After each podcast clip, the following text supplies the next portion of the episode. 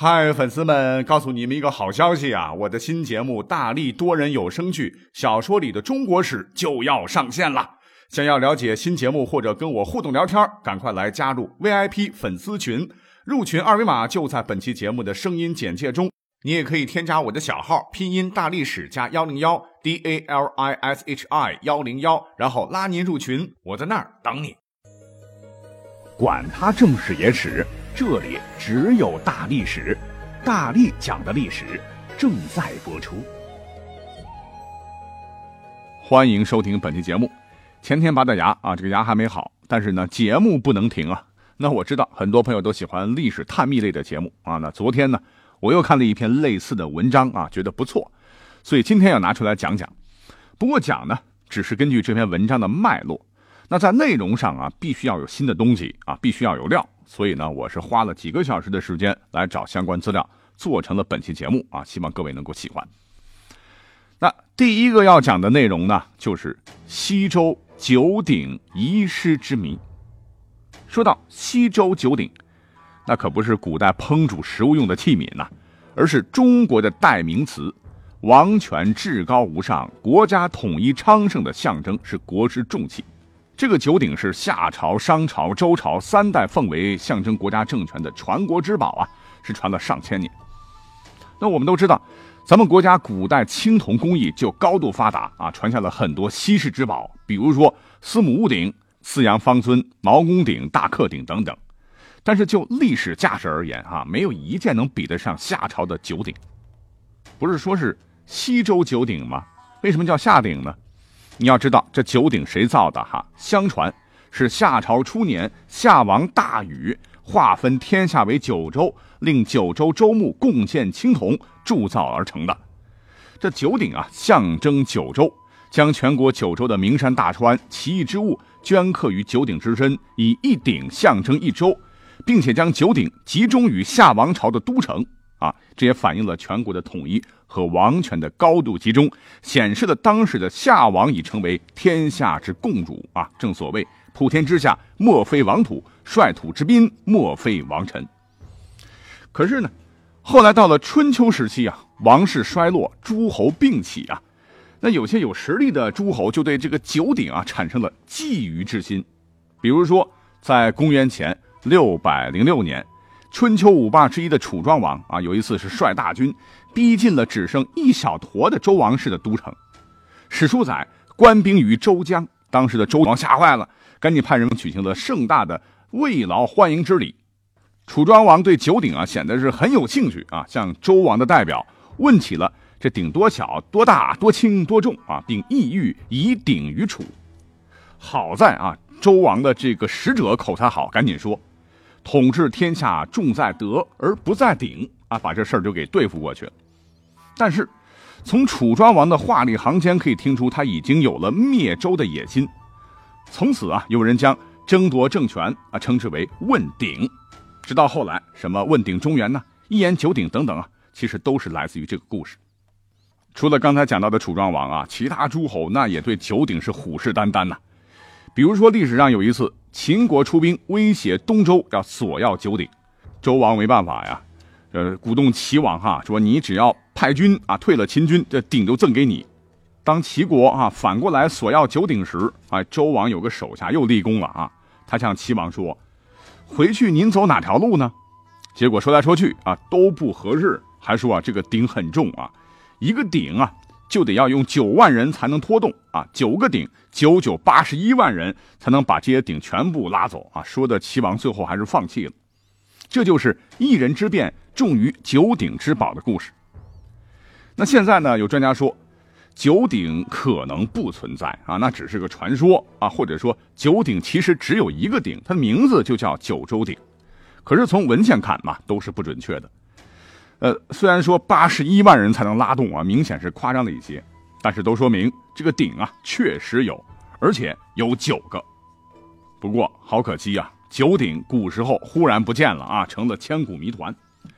这个《史记》有线索啊，他先是说秦昭襄王五十二年（公元前二百五十五年），周辇王死，秦从洛邑，也就是周代洛阳的古称，掠九鼎入秦。但是后头啊，司马迁又说，周德衰，宋之社亡，鼎乃沦落，复而不见，周王朝不行了，宋国灭亡史已经不见了。那搁之前的这个说法，那不是前后矛盾吗？哈，不是掠到秦地去了吗？那司马迁说话怎么会变得这么不靠谱呢？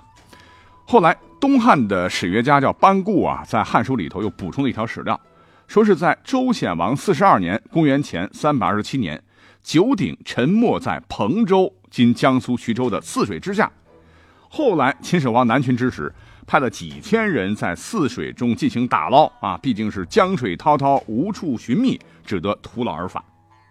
到了清代啊，有一位学者叫做王先谦，他在《汉书补注》中认为。东周王室在衰落过程中啊，已经无力保护自己了。而战国时期各个实力雄厚的诸侯国虎视眈眈，力图统一中国，取周而代之。因此，象征王权和天命所归的九鼎啊，自然成为了诸侯必欲夺之的稀世国宝。加之此时周王室财政困难，入不敷出，于是销毁九鼎以铸铜钱。对外则鬼称九鼎已经不知去向，甚至说其中一鼎已东飞沉入泗水之中。免得诸侯国以后是兴兵前来问鼎，好麻烦的啊！可是呢，虽然这个说法挺有道理，到目前为止啊，没有任何史料可以加以佐证。还有一种说法啊，说我们要赶紧开挖秦始皇陵啊，因为这个九鼎很有可能被秦始皇埋到地宫了。那说实话，我倒宁愿相信这个说法啊，起码还有点能找到的希望，对吗？那第二个谜团。那就是千古一帝的秦始皇所著的十二铜人下落之谜。史书记载啊，秦始皇当时统一天下之后，有一回在群臣的陪同下观看大型群众表演节目，议政农时，忽见一对杀气腾腾、手执刀剑干戈的武士上场表演，这一下让秦始皇很不安，很担心江山社稷稳固问题。赶巧啊，临洮啊有农民送来一条消息，说是碰到了十二个巨人。当地还盛传一首童谣，说“渠去一显于金，百邪避，百瑞生”。秦始皇一听这消息啊，精神为之一振啊，本来都睡不好觉呢。于是为了防止六国余孽造反，假借天意收缴民间的所有兵器，集中于咸阳，最终铸成了十二个铜人。也有传说说，这铜人呢是用大禹九鼎所铸啊。总之。他是浇铸成了十二个大铜人，屹立在秦都阿房宫前啊。因为铜是黄色的啊，所以又叫做金人。《史记·秦始皇本纪》也记载哈，二十六年收天下兵，聚之咸阳，萧以为中具，金人十二，各重千担，至天宫中。可是史料又说了，中小者皆千担也，各重三十四万斤，各重二十四万斤的记载。换言之，就是金人有多重啊？其实史料上给出了四种说法。为什么是四种呢？千担之说其实是泛指啊，十二枚铜人看起来也不是一般大，也不是一般重啊，小者千担，大者应该大于千担。这个担是秦时的重量单位啊，一担为一百二十斤，那秦时的一斤等于现在的二百五十六点二六克。那这么算下来，最小的一尊铜人重量也在三十吨以上啊，大的则在八十七吨以上。那既然重量知道了，那高度呢？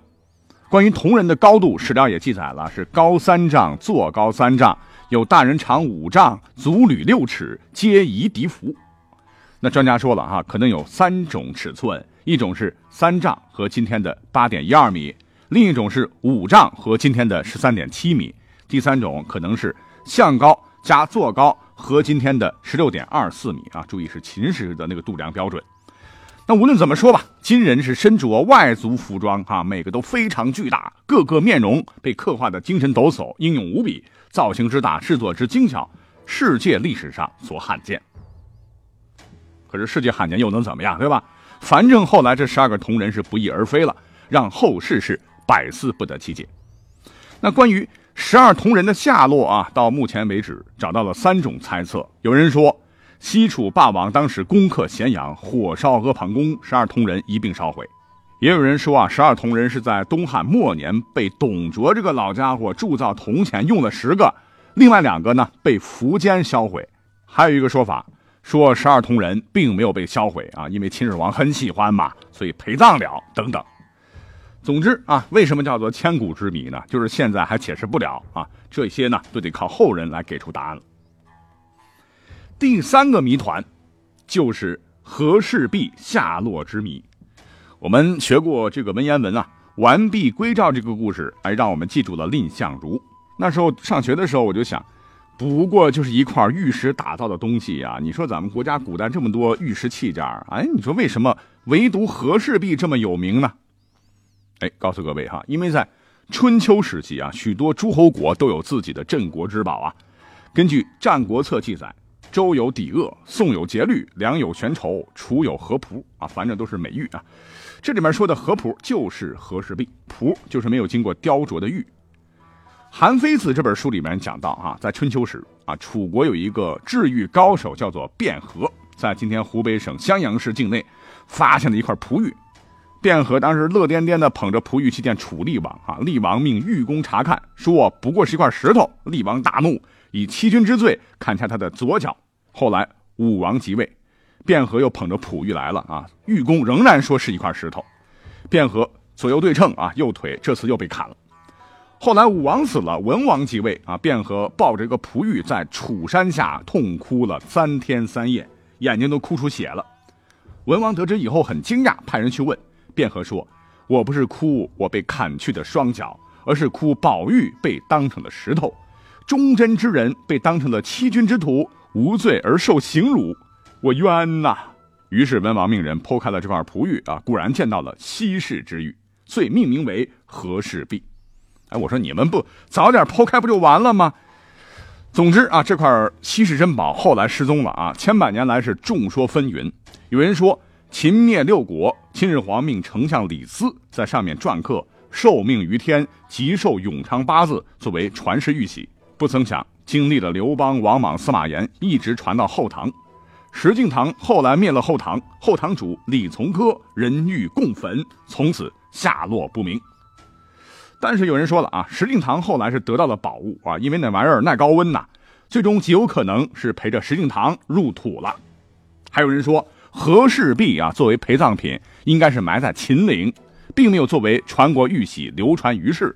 等等，得这说了一圈啊，都得等秦始皇陵打开以后才能解开这些谜团。